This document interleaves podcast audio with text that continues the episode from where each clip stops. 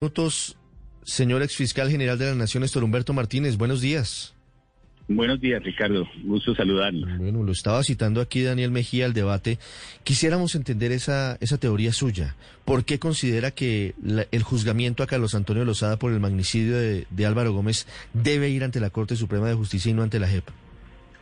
Pues mire, mire usted, eh, Ricardo, y un saludo muy especial para Daniel. La verdad es que en La Habana se había convenido que la única jurisdicción que investigaba, juzgaba y condenaba a quienes cometieron delitos en el marco del conflicto armado era la JEP. Pero ese principio que solo se excepcionaba en la firma del Acuerdo de La Habana para el presidente de la República, porque para él se le conservó la comisión de acusaciones, era el único colombiano que no iba a la JEP de alguna manera se hizo trizas después de los fallos de la Corte Constitucional, que nosotros dijimos hay que mirar muy bien, sopesadamente, con cuidado, porque las implicaciones pueden ser muy delicadas. Y resulta que la Corte Constitucional, al examinar la reforma constitucional que creó la JEP, que fue el acto legislativo número uno del 2017, dijo la reforma constitucional es inexequible, no se, no se ajusta a la Constitución cuando dice que el único que conserva eh, su fuero constitucional es el presidente. Dijo la Corte que también conservaban su fuero constitucional los magistrados y los congresistas. Y resulta que Lozada es en este momento senador de la República. En el texto que se había aprobado en La Habana se decía que en el caso del presidente, eh, si la JEP tenía alguna información, podía tener, eh, podía hacer algunas verificaciones previas y cuando lo estimara adecuado, remitírselo a la comisión de acusaciones. Esa también fue declarado inconstitucional por la Corte en la sentencia C674 del 2017 y dijo la Corte, y si usted me permite Ricardo, se los voy a leer para quienes tengan mucho interés en la materia, los remito a la página 329 de la sentencia C674, que dice, comillas, cuando en la JEP obre información que pueda comprometer la responsabilidad de algún aforado constitucional, esta, o sea, la información debe ser remitida automáticamente al órgano dispuesto por la Constitución para realizar la investigación, juzgamiento o sanción según el caso. Es decir, en el caso de los congresistas que son aforados constitucionales a cargo de la Corte Suprema de Justicia, lo que dice la Corte Constitucional es que esa información debe ser remitida automáticamente a la Corte Suprema de Justicia, que es la única persona autorizada en la Constitución para investigar y, y juzgar a un congresista de la República, como es el caso del señor mm. Lozada. Es categórica la Corte Constitucional, llegando al punto de afirmar que la JEP no puede retener información de aforados y la tiene que remitir mm. automáticamente al órgano de investigación, que para este caso es la Corte Suprema, como lo he dicho según esa teoría, señores fiscal, entonces todos los congresistas hoy del partido FARC tendrían que ir automáticamente a la Corte Suprema de Justicia, es decir, no les habría valido, digamos, haber firmado el acuerdo de paz, porque pues todos en últimas seguramente si fueron integrantes de la cúpula de las FARC cometieron delitos. En todos los casos tendrían que ir a la Corte si son parlamentarios y tienen fuero. Pues eh, fíjese, Ricardo, que esa es la conclusión usted lo ha entendido muy bien, a la que se llega luego de las lecturas de los fallos de la Corte, que yo creo que, que no se han efectuado con rigor. Eso fue exactamente lo que dijo la Corte Constitucional. De tal manera que la única forma que ellos tienen para ir solamente a la JEP es renunciando a su cargo, es decir, aplicando la doctrina del ubérrimo. Si se renuncia al cargo de congresista, se reasume la competencia por el juez natural de esos casos, que sería la JEP, no la justicia ordinaria, y la JEP continuaría conociendo de las investigaciones y del juzgamiento de estas personas, pero no en calidad de aforados constitucionales, porque los congresistas, lo dijo muy claramente la Corte Constitucional, tienen un órgano que los investigue y los juzga, que es la Corte Suprema de Justicia. Eso es categórico en el fallo 674 del 2017. Cuando usted se refiere a la doctrina del ubérrimo, se refiere a la decisión del expresidente Álvaro Uribe de renunciar a su curul como senador para que el caso por soborno y fraude procesal pasara como pasó efectivamente de la Corte Suprema a la Fiscalía y a la justicia, digamos, a los jueces eh, naturales y no a los magistrados. Ricardo. Así es, Ricardo. Doctor Néstor Humberto, pero también podría pensarse que fue un olvido, un error de hacer esa precisión, porque pues por lógica uno pensaría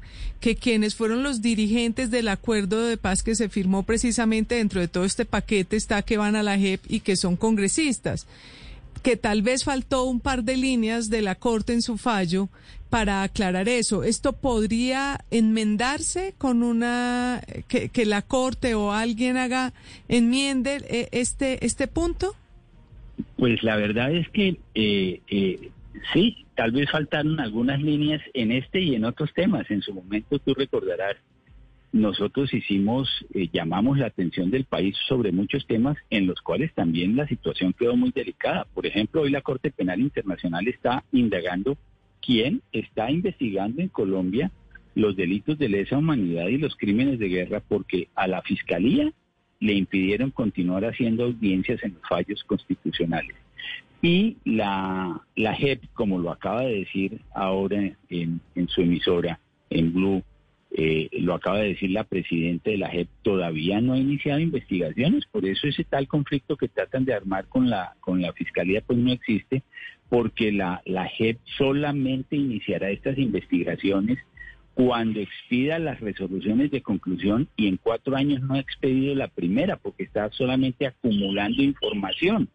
De tal manera que ahí también quedó un tema muy grueso eh, que puede eh, tener hondas repercusiones para el país y quedaron muchas más. Entonces, lo que pasa es que este fallo ya quedó en firme. La única manera de hacerlo compatible con la posibilidad de que vayan a la JEP los que son aforados constitucionales, que es una posibilidad que realmente existe, es que ellos renuncien al cargo, en cuyo caso ellos disponen de su propia jurisdicción. Señor es el caso, es el caso que yo les estoy planteando, por ejemplo, también con relación a los terceros que eran los financiadores de la guerra y los agentes del Estado no combatientes, porque también se les ha olvidado a los analistas de estos temas que la Corte Constitucional también sacó de la JEP, también a los financiadores y a los agentes del Estado que no fueron al conflicto, pero que desde su función pública contribuyeron al conflicto armado los funcionarios del DAS, funcionarios de la Procuraduría, funcionarios de la Fiscalía, funcionarios de los ministerios. En esos casos, también dijo la Corte Constitucional que ellos solo irían a la JEP por voluntad de ellos mismos y no por decisión de la JEP y de la Constitución. Recuerdo muy bien esa pelea, recuerdo muy bien que varios sectores políticos, doctor Néstor Humberto Martínez, estuvieron presionando para que hubiese esa determinación, para que los terceros no tuvieran que ir de manera obligatoria a la Justicia Especial de Paz. Una última pregunta. Me dice un oyente, doctor Néstor Humberto Martínez, que si no tendrían alguna posibilidad de seguir ante la JEP los congresistas de las FARC, teniendo en cuenta que los delitos no, lo no los cometieron con ocasión de su función como congresistas. Es una muy buena pregunta, pero recuerde usted, eh, Ricardo, que el fuero de los congresistas como el de los magistrados es un fuero absoluto y por eso todo delito que hayan cometido en ejercicio del cargo o con anterioridad al cargo, por lo que denominamos los abogados el fuero de atracción, tiene que ser de conocimiento del órgano investigador del funcionario aforado. Le doy un ejemplo que ya los eh, colombianos conocen muy bien. Por ejemplo, las investigaciones sobre el aro. Eh, que las estaba llevando la Corte Suprema de Justicia no tenían nada que ver con el ejercicio de la presidencia de la República del doctor Álvaro Uribe Vélez y cuando él tomó la decisión de renunciar para que fuera su juez natural, que es la justicia ordinaria, quien lo investigue, pues esa investigación que no era propiamente ocurrida en el periodo de la presidencia, pues también se fue para la justicia ordinaria. Pero mientras sean aforados y tengan el cargo público que les da un investigador que ordena la Constitución, que es la Corte Suprema de Justicia, todos los delitos, absolutamente todos, anteriores o posteriores al ejercicio de la función pública, deben ser conocidos por el órgano constitucional, que es la Corte Suprema de Justicia.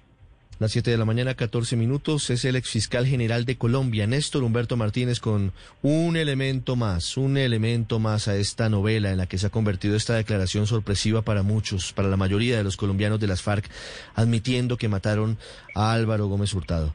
Doctor Néstor Humberto Martínez, muchas gracias y un feliz día. Un abrazo muy grande. 7, 14 minutos, Álvaro, otro elemento en la discusión, otro elemento para mirar cómo miramos y logramos eh, eh, evaluar y, mirar este que sin duda es el desafío más grande que ha tenido hasta el momento el proceso de paz, al menos en materia de justicia.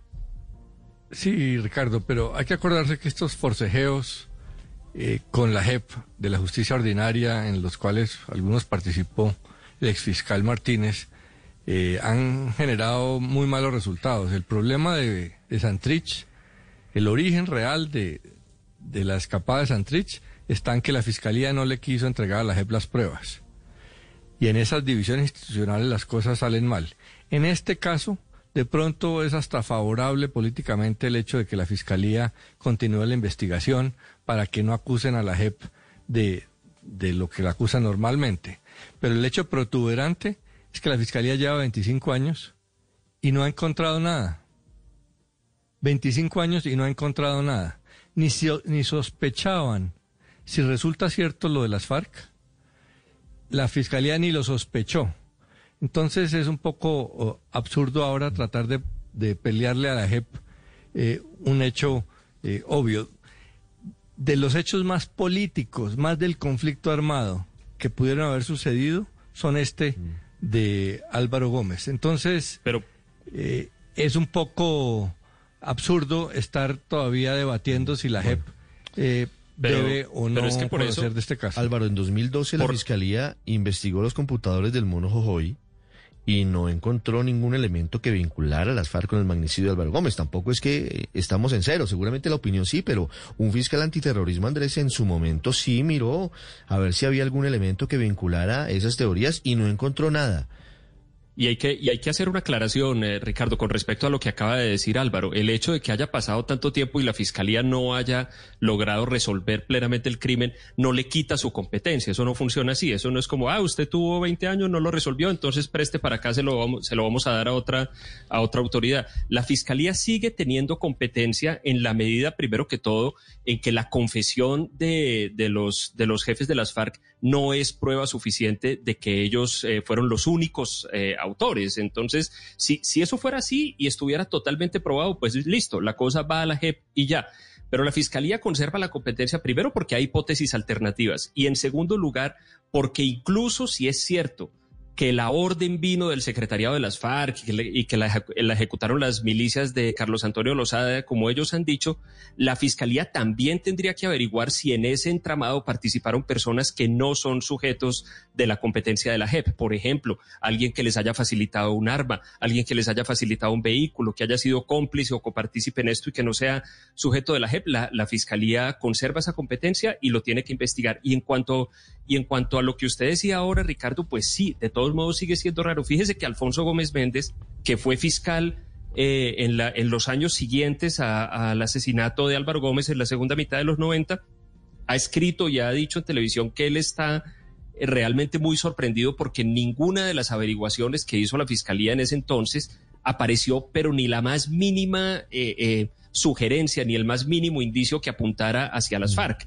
De nuevo, eh, es lo que, y es lo que ha sido mi posición estos días, yo no descarto de plano que sea verdad, pero, pero nos tienen que entender también que causa sorpresa el hecho de que eso se revele ahora de esta manera, cuando nunca jamás había aparecido en tantos años ni el más mínimo, pero ni el más mínimo indicio, ni sugerencia, ni prueba de que apuntara a responsabilidad de las, las 18 minutos. Oiga, pero métale, eh, Ricardo, muy breve. Tengo, métale el ingrediente que acaba de decir. Tengo primicia en minutos. Sí, pero bueno, pero métale el ingrediente que, que no habíamos, yo por lo menos, y creo que ustedes tampoco, lo habían oído de que la competente es la Corte Suprema de Justicia. No, pero es que esa puerta que abre el exfiscal Néstor o sea, Martínez. El, exfiscal Martínez abre una puerta enorme.